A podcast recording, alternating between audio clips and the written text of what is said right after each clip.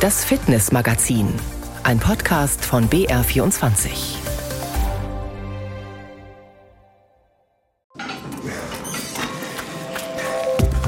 Mobbing und Missbrauch sind keine schönen Themen. Umso wichtiger ist es, darüber zu sprechen und aufzuklären. Das tun wir heute im Fitnessmagazin mit Kinder- und Sachbuchautorin Dagmar Geisler. Diese Mobbing-Situation ist auch eine sehr beschämende Situation. Das heißt, man man geht dann nicht gleich so nach außen damit. Und ein Elternteil, das dann sagt, uh, da ist was, hat es manchmal gar nicht so leicht.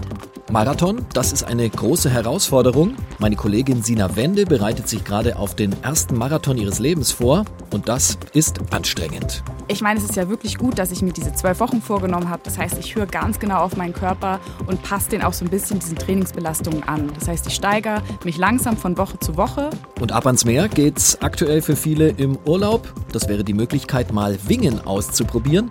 Wir erklären, was das ist. Ich hatte es mir wesentlich schwerer vorgestellt, das Gleichgewicht zu halten auf dem Board, ja. Aber man muss bedenken, der Wind zieht einen auf das Board hoch und man kann sich daran festhalten und braucht sich einfach nur gegen den Wind fallen zu lassen und vom Segel ziehen zu lassen. Also es ist wirklich super, super schön.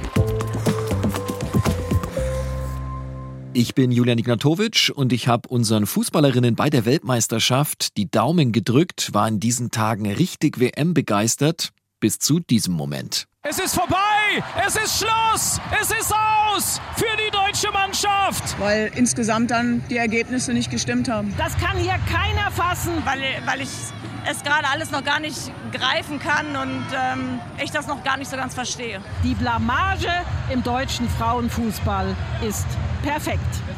Das deutsche Frauenfußballnationalteam scheidet schon in der Vorrunde aus bei der WM. Eine, die weiß, wie sich die Höhen, aber auch die Tiefen im Sport anfühlen, ist Welttorhüterin und ARD-Expertin Almut Schuld. Und sie weiß auch, wie man sich nach so einer sportlichen Niederlage fit hält. Hallo, ich bin Almut Schuld, Fußballtorhüterin und auch Mutter.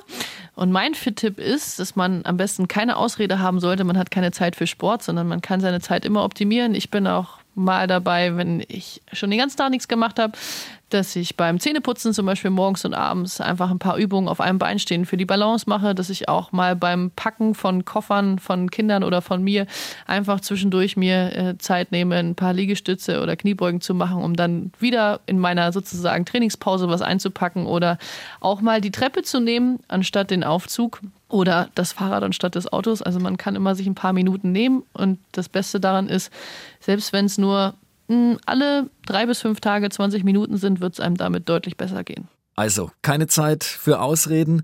Und genau das hat sich auch meine Kollegin Sina Wende gedacht. Sie hat die Laufschuhe angezogen und sich gesagt, Halbmarathon bin ich schon öfters gelaufen. Jetzt will ich an die volle Distanz ran. 42,195 Kilometer will sie im Oktober beim München-Marathon schaffen und darauf bereitet sie sich gerade vor. Sinas Marathon-Tagebuch. Vier von zwölf Wochen Vorbereitungszeit sind vorbei. Sina, wie geht's dir? Wie läuft's? Vor allem, wie läufst du? Bisher laufe ich noch ganz gut, würde ich sagen, und rund vor allem. Also mir geht's gut nach den vier Wochen. Wow, ich glaube, ich weiß nicht ganz genau, wie ich mir die vier Wochen so vorgestellt habe, ob ich sie mir so vorgestellt habe, wie sie jetzt sind. Der längste Lauf, den ich jetzt gemacht habe in den vier Wochen, waren 28 Kilometer. Das ist eine gute Steigerung, die ich jetzt so Woche für Woche hingelegt habe. Und ja, es läuft, aber ich sag dir ganz ehrlich, ich habe auch schon so den einen oder anderen Zweifel gehabt und gedacht, okay, 28 super, aber wie sollen 42 klappen? Mhm, ja, das ist schon eine echte Marke. Wie regelmäßig kommst du denn aktuell zum Laufen und wie gehst du auch, wir haben ja momentan viele Wetterschwankungen, ganz heiß, dann regnet es wieder und es ist kalt, wie gehst du damit um? Ja, es nervt. Es nervt total. Also gerade dieses regnerische Wetter permanent. Eigentlich denke ich mir gerade so, boah, perfekt. Also so arbeitstechnisch könnte ich mir die Zeit gut einteilen, um auch regelmäßig zu laufen. Aber wenn es dann schüttet wie aus Eimern, dann laufe ich ungern. Also da habe ich Versteh einfach keinen Spaß. Du bist klitschenass, das funktioniert nicht. Und man muss ja wirklich sagen, diese Kontraste sind so heftig, weil am Anfang von meiner Vorbereitungszeit war es super heiß. Also die 28 Kilometer habe ich bei, ich glaube, 26 Grad gemacht, was Horror war, weil ich natürlich dadurch auch viel schneller K.O. war. Aha. Und jetzt den letzten Lauf, den ich gemacht habe, es waren dann nur 20 Kilometer, weil es so geschüttet hat und ich gar keine Möglichkeit mehr hatte, mich unterzustellen. Meine ganzen Klamotten waren klitschenass. Da, da, das konnte ich nicht laufen. Das ging nicht. Aha, aber du steigerst dein Training trotzdem. wie gehst du auch damit um, dass du dich nicht verletzt? Was machst du dafür? Wie sieht jetzt so eine Trainingswoche bei dir aus?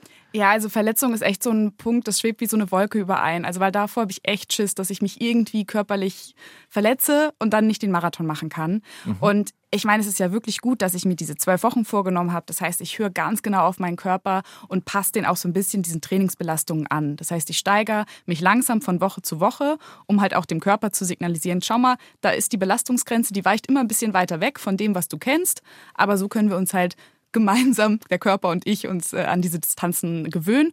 Und gleichzeitig muss ich aber auch sagen, um diese Verletzungen ja nicht zu riskieren, mache ich Krafttraining, sodass ich eben mhm. Muskeln und Gelenke schon mal auf diese Belastung ja darauf vorbereite, um das Ganze so ein bisschen schonender zu machen, dass der Körper auch dadurch dann natürlich mehr Kraft und Energie erzeugen kann. Aha. Und überlegst du auch so, wie laufe ich richtig? Also arbeitest du auch an deinem Laufstil? Laufschuhe waren ja ein Thema.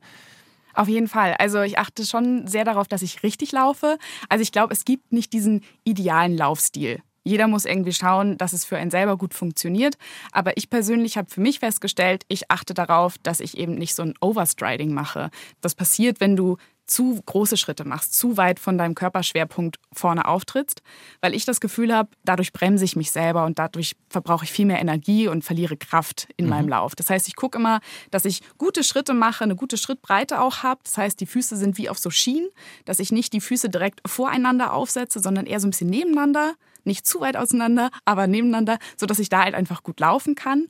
Und zusätzlich versuche ich, und ich vergesse es manchmal auch, muss ich sagen, aber ich versuche mir mal vorzustellen, dass ich so eine Schnur habe an meinem Kopf, die mich ah, ja. so ein bisschen hochzieht und Aha. die Verlängerung ist von der Wirbelsäule, dass ich ein bisschen aufrechter laufe. Weil runter Rücken bringt nichts. Auch so den Kopf nach unten senken bringt auch nichts. Immer vorne nach geradeaus schauen, wo ich hinlaufen will. Dann habe ich das Gefühl, das ist die bessere Haltung für mich und ich verbrauche nicht so viel Energie, sondern komme gut vorwärts. Aha, wie eine Marionette. Auch beim Sitzen ja gut, dass man sich diesen Faden vorstellt. Ich neige auch immer dazu, ein bisschen gebeugt zu sitzen. Ist ja, Wir sitzen jetzt ganz ist ja auch in der hier. Arbeit nicht gut. Genau. genau. Hast du denn mittlerweile schon eine Routine entwickeln können? Es ist ja nicht so leicht. Deine Arbeitszeiten sind auch sehr unregelmäßig. Kommst du in so einen Flow rein mittlerweile? Ich versuche es immer mehr. Also was ich festgestellt habe, ist, wenn ich unter der Laufe so Dauerläufe mache von bis zu 60 Minuten, brauche ich jetzt nicht unbedingt das großartige Warm-up machen oder das großartige Dehnen am Ende. Aber bei diesen längeren Läufen versuche ich schon darauf zu achten, mir auch vorher genug Zeit einzuplanen. Das heißt, ich fange an mit so einem lockeren Lauf, erstmal den Körper warm kriegen, weil auch wenn es draußen 30 Grad hat und man schon schwitzt, der Körper ist ja nicht warm. Die Muskulatur muss erstmal aufgewärmt werden. Und wenn ich das dann so gemacht habe, dann fange ich an mit statischen Dehnungen, also zum Beispiel so Beinschwingen von vorne nach hinten, von der Seite, dass da alles so ein bisschen geschmeidiger wird. Und dann starte ich in meinen Distanzlauf. Mhm.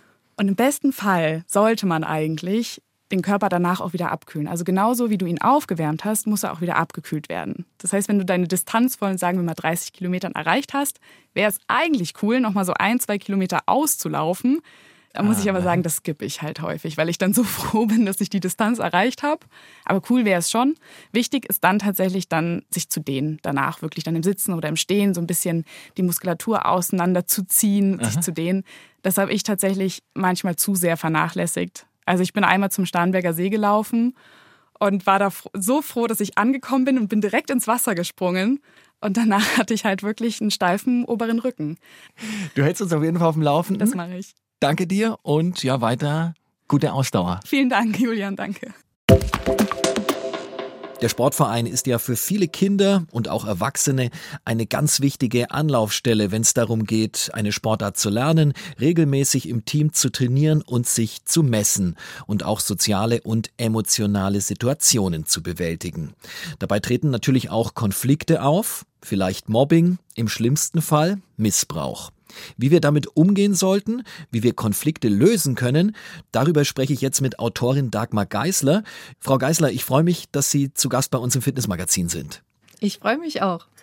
Sie schreiben und illustrieren Kinderbücher, insbesondere zur sozialen und emotionalen Entwicklung und Erziehung von Kindern. Das ist natürlich auch im Sport und in Vereinen ein wichtiges Thema. Wie wichtig ist denn Sport insgesamt bei der sozialen und emotionalen Entwicklung von Kindern? Ich glaube, Sport ist für alle Kinder total wichtig. Also jede Art von Bewegung, ob das jetzt Sport im Verein ist oder draußen rumrennen. Ich war als Kind so ein so ein Bewegungsjunkie. Habe ich leider ein bisschen verloren, aber als Kind war ich das und ich weiß, dass ich das, ich weiß nicht, was ich geworden wäre ohne das. Also Sport ist ja ganz wichtig. Ja. Ja. Haben Sie selber Kinder, wenn ich fragen darf? Ich habe ein, selber ein Kind und mit meinem Mann zusammen sind es drei. Ah ja, und sind die Kinder im Verein? Also würden Sie Eltern generell raten, schicken Sie die Kinder zum Sport und in den Verein? Auf jeden Fall würde ich das tun. Ich war jetzt vielleicht selber nicht das klassische Beispiel, weil ich bin so ein verspieltes Kind und komme nicht so gut zurecht mit den Anforderungen in so einem Verein. Aber an sich ist das was Tolles. Aber das ist mein Sohn war im Handball zum Beispiel und hat da eine gute Zeit gehabt. Und ich denke, da trifft man einfach Leute, mit denen man vielleicht später im Leben auch noch befreundet sein kann. Das finde ich ganz wichtig und ganz gut. Finde ich einen interessanten Punkt, dass Sie sagen, Sie selber waren gar nicht äh, so der Vereinstyp. Also ich denke auch, man muss das, man mhm. muss das sicher auch mögen. Mhm. Was, was können Eltern denn machen, wenn ein Kind nicht in den Verein gehen will, wenn es vielleicht auch überhaupt gar keinen Sport machen will? Wie viel Druck sollen, dürfen Eltern da ausüben? Hm, interessante Frage, weil wir haben ja jetzt das Problem, dass Kinder nicht automatisch in Bewegung kommen, so wie das bei uns früher war. Wir hatten den Wald vor der Tür und das war einfach, das gehörte so dazu. Und jetzt fände ich das schön, Angebote zu machen, Dinge auszuprobieren, so wie man das manchmal beim Essen macht. Probieren musst du wenigstens und wenn es dir dann nicht taugt, dann lässt es einfach. Das wäre zum Beispiel vielleicht eine gute Idee. Weil es gibt ja auch so eine Schwellenangst. Ich fände es gut, wenn Eltern ihre Kinder motivieren, die zu überwinden. Wie, präsent dürfen Eltern generell im Sport bei den Kindern sein? Es gibt ja die berühmt-berüchtigten hm. Tennisväter ja. und es gibt, äh, in Amerika spricht man von den Soccer-Moms. Ja. Also wie viel Einfluss ist gut von Elternseite? Ich finde ja es toll, wenn Kinder ihre Sachen auch alleine entdecken und erleben können, ohne ständig die Eltern an der Seite zu haben, aber eine gute Unterstützung im Sinne von, ich bin für dich da, wenn du mich brauchst, ich weiß, was du da tust, ich höre zu, wenn du mir davon erzählst, fände ich gut. Mhm. Jetzt denke ich, schulen solche Vereine Kinder ja durchaus auch im Umgang mit Konflikten. Ja. Kinder lernen im Verein mit Konflikten und Meinungsverschiedenheiten umzugehen. Was würden Sie da sagen? Sie haben Bücher auch geschrieben übers Ärgern, übers mhm. Mobbing sogar. Ja. Wann müssen Eltern und Verantwortliche eingreifen bei so einem Konflikt?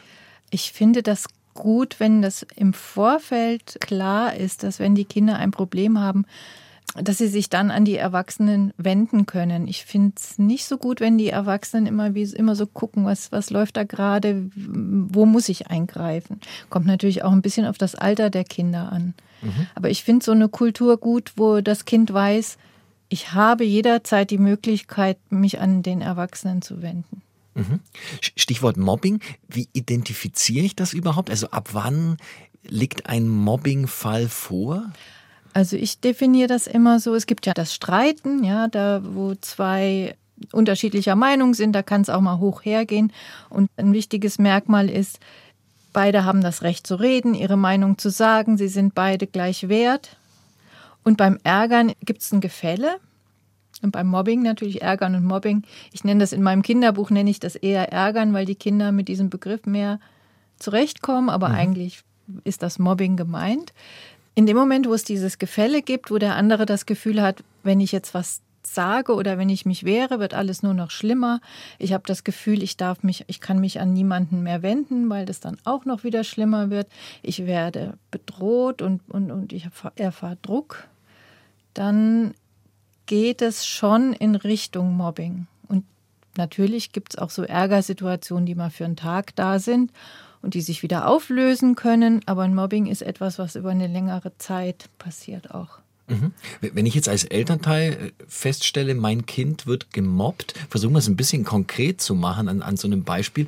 Wie, wie gehe ich am besten vor? Spreche ich erstmal mit meinem Kind? Spreche ich das andere Kind an? Spreche ich die Eltern des anderen Kind an? Also was ist da der beste Weg? Die Eltern haben in dem Fall so eine ganz blöde Position, ja, weil das gemobbte Kind ist in der Regel gar nicht gleich bereit, darüber zu sprechen, weil das auch diese Mobbing-Situation ist auch eine sehr beschämende Situation. Das heißt, man, man geht dann nicht gleich so nach außen damit. Mhm. Und ein Elternteil, das dann sagt, uh, da ist was, hat es manchmal gar nicht so leicht. da bin ich auch dafür, das im Vorfeld schon eine Situation herzustellen, wo diese Hürde nicht so hoch ist, ja. Und mhm. wenn es dann schon so weit ist, dann fände ich es gut zu sagen, ich habe das Gefühl, mit dir ist irgendwas los. Ich spüre das, ich sehe das. Also das ist auch so eine, so eine ganz gute Referenz für das Kind. Ich werde gesehen, ich, das kriegt jemand mit. Und dann sagen, ich bin da, wenn du mit mir reden willst. Mhm. Und keinen Druck ausüben. Ich will das jetzt unbedingt wissen, weil wenn Eltern das merken, ist ja furcht, ist eine ganz furchtbare Situation für Eltern. Die würden sie am liebsten gleich beenden, ja. Mhm. Also ja erstmal das so ein Stück weit in die Hand des Kindes auch legen. Klar, ich denke, wenn es zu ja. viel wird, dann muss man auch das Gespräch mit anderen Eltern, ja. Lehrern, Trainern. Genau, suchen. und dann, dann eben, man kann vielleicht das andere Kind mal ansprechen, aber ich fände es dann schön, wenn eine Gruppensituation so gut ist, dass ich sagen kann, ich habe das beobachtet, da können wir drüber sprechen miteinander, ohne jetzt dieses Kind, was vielleicht der Mobber ist, mhm. es so zu verurteilen, mhm. sodass das auch wieder aus seiner Ecke rauskommen kann. Und am besten holt man, also ich habe es jetzt so rausgegeben, man holt alle zusammen, dass ja. man in der Gruppe drüber spricht. Ja, das wäre das Beste, ja. Aha. Ist aber nicht immer leicht. Ja, das ist äh, diese Situationen, die sind so, da sprechen Menschen nicht gerne drüber. Das ist keine einfache Aufgabe. Über andere schwierige Situationen, auch Missbrauch im Sport, sprechen wir gleich noch. Vorher gehen wir aber aufs Wasser. Wingfoilen heißt eine neue Trendsportart, die wir in diesem Sommer eigentlich auf fast jedem See oder im Meer sehen. Sieht auf den ersten Blick oft aus wie Windsurfen, doch wer genauer hinschaut, entdeckt dann, da ist ja gar kein Mast und auch das Segel sieht ganz anders aus. Ein sogenannter Wing hat die Form eines Flügels und man hält ihn mit beiden Händen in die Luft. Mit der richtigen Technik kann man mit dem Board sogar abheben und übers Wasser schweben. Uli Nikola hat eine Familie begleitet, die im Sommerurlaub im fränkischen Seenland ihre ersten Versuche im sogenannten Wingen probiert hat. Die 14-jährige Alisa steht auf einem Board im Brombachsee. Denn in ihren Ferien lässt sie sich von Surflehrerin Katja Trinkler das Wingfoilen zeigen. Dein Wing liegt jetzt im Wasser. Jetzt drehst du nochmal. Ja, perfekt. Die hintere Hand geht an den Neugriff, die zieht den hoch. Und die Hand geht nach vorne und lässt den Wing fliegen. Und jetzt kommt der Wind drunter. Musst du ein bisschen spüren. Jetzt hast du Gegengewicht. Jetzt halt mal. Merkst du es? Vor dem Start auf dem Wasser muss Alisa erstmal lernen, wie sie mit dem Board und Wing wenden kann. Denn nur so kann Alisa auch wieder zurück ans Ufer kommen.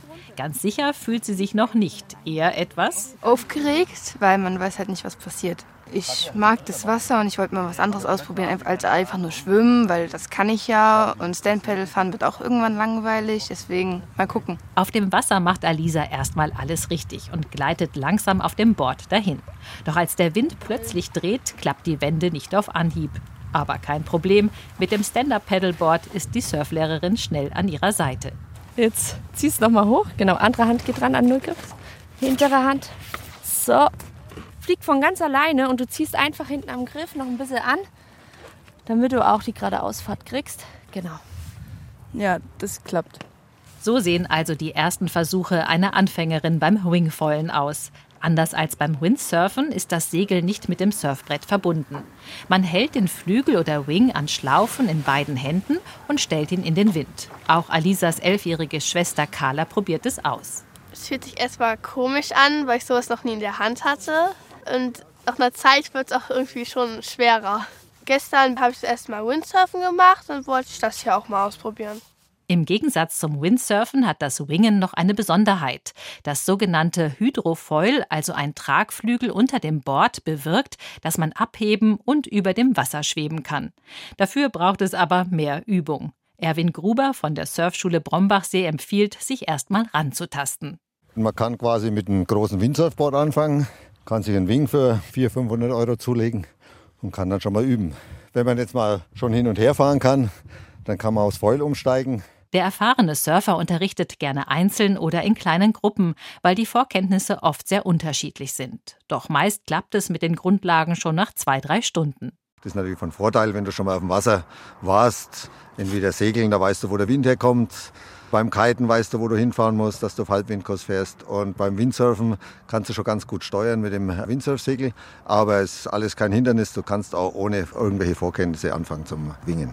Auch Alisas und Claras Papa Udo macht erste Wingfoil-Versuche auf dem Brombachsee. Nach kurzer Zeit steht er sicher auf dem Board und stellt den Wing in den Wind. Ich hatte es mir wesentlich schwerer vorgestellt, das Gleichgewicht zu halten auf dem Board, ja. Aber man muss bedenken, der Wind zieht einen auf das Board hoch und man kann sich daran festhalten und braucht sich einfach nur gegen den Wind fallen zu lassen und vom Segel ziehen zu lassen. Also es ist wirklich super, super schön. Praktisch ist auch das kleine Packmaß von Bord und Flügel, sodass sich beides gut transportieren und vor Ort aufpumpen lässt. Du brauchst halt wesentlich weniger Kraft, weil der Wing fliegt einfach in der Luft. Auch dann zum Transport. Ich habe eine kleine Tasche dabei, brauche keinen Mast, brauche keinen Gabelbaum. Also es ist ein total ja, leichter Sport. Die Idee des Wingfoilen gibt es eigentlich schon länger, doch die Industrie hat sie erst verspätet aufgegriffen und einen Volltreffer gelandet. Wingfoilen ist ein echter Wassersporttrend. Alisa und Carla klatschen sich am Ende etwas erschöpft ab. Hat gut geklappt, oder nicht? Ja. War doch super, oder? Ja. Währenddessen kreuzt Vater Udo unermüdlich und glücklich weiter auf dem Brombachsee auf und ab, selbst als Regenwolken aufziehen. Ja, es ist mal eine andere Erfahrung. Es ist super. Man wird vom Wind getragen. Man fühlt sich einfach nur leicht auf dem Wasser schwebend. Also es ist eine super, super schöne Erfahrung. Sollte jeder mal gemacht haben. Wingen, merken Sie sich diese Sportart und probieren Sie es im Urlaub am besten gleich mal selber aus. Mobbing und Missbrauch. Zwei ernste Themen. Im Sport sind in den vergangenen Jahren immer wieder Missbrauchsfälle, etwa beim Turnen, beim Schwimmen oder zuletzt im Deutschen Tennisverband, publik geworden. Autorin Dagmar Geisler, sprechen wir als Gesellschaft auch in den Medien vielleicht zu wenig über solche Fälle und Gefahren? Das kann ich so gar nicht sagen. Ich finde, da wird teilweise auch sehr viel drüber gesprochen und ich habe manchmal so Bedenken, wenn das dann nur in so einer Angstatmosphäre passiert. Da tut man der Sache keinen Gefallen. Mhm. Was glauben Sie, ab wann können Eltern auch ihre Kinder über dieses Thema ja schon anfangen, sie aufzuklären, ihnen eben die Gefahren, was passieren kann, das, das zu zeigen? Was ist da das richtige Alter dafür? Das kann man sofort machen. Man kann sofort das Kind unterstützen darin, auf sich zu achten, ja, zu sagen, was ist mir angenehm, was ist mir unangenehm. Also da nicht drüber wegzugehen, sondern zu sagen, ah, diese Art von Berührung oder die Art, wie ich dir die Jacke anziehe oder was weiß ich, das passt nicht. Mhm. Und dann sagen, okay, aber wie machen wir es dann? Genau wie bei so einer Hilfestellung im Sport. Das muss vielleicht sein, aber dann kann man ja trotzdem sagen, machen wir es so oder so oder willst du lieber von jemand anderem unterstützt werden, oder? Und diese, diese Fähigkeit, die kann man ganz früh bei Kleinkindern schon stärken. Mhm. Ja. Ich, ich, glaube, es ist insgesamt schwierig, auch da natürlich generelle, mhm. verallgemeinernde mhm. Ratschläge zu geben. Trotzdem, wenn ich als Elternteil so einen Verdacht habe, irgendwie, ich merke mit meinem Kind stimmt was nicht, wie würden Sie vorgehen? Erstmal auch wieder das Gespräch mit, mit dem Kind suchen, oder? Ja, also so Fragen, wie wir das eben auch schon hatten. Ich habe das Gefühl, dir geht es da nicht gut oder du hast dich verändert in deinem Verhalten. Kannst du mir sagen, warum das so ist? Manchmal tappen ja auch Eltern da im Dunkeln oder haben schon einen Verdacht, der vielleicht unbegründet ist. Wenn er begründet ist, kann man auch gut drüber sprechen dann. Ne? Und auch hier wieder Gruppensituationen dann wahrscheinlich schaffen, oder? Wenn wenn wenn wenn's wenn es schon klarer das ist. Wäre das, das ist mir das ist mir immer das Liebste und das wäre so eine schöne Kultur, wenn wir das alle könnten.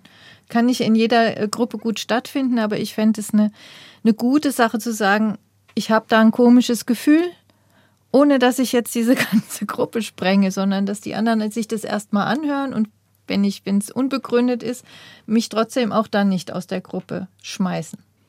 Und das auch dann vielleicht auch denjenigen oder diejenige, die man da im Verdacht hat, mit einbeziehen.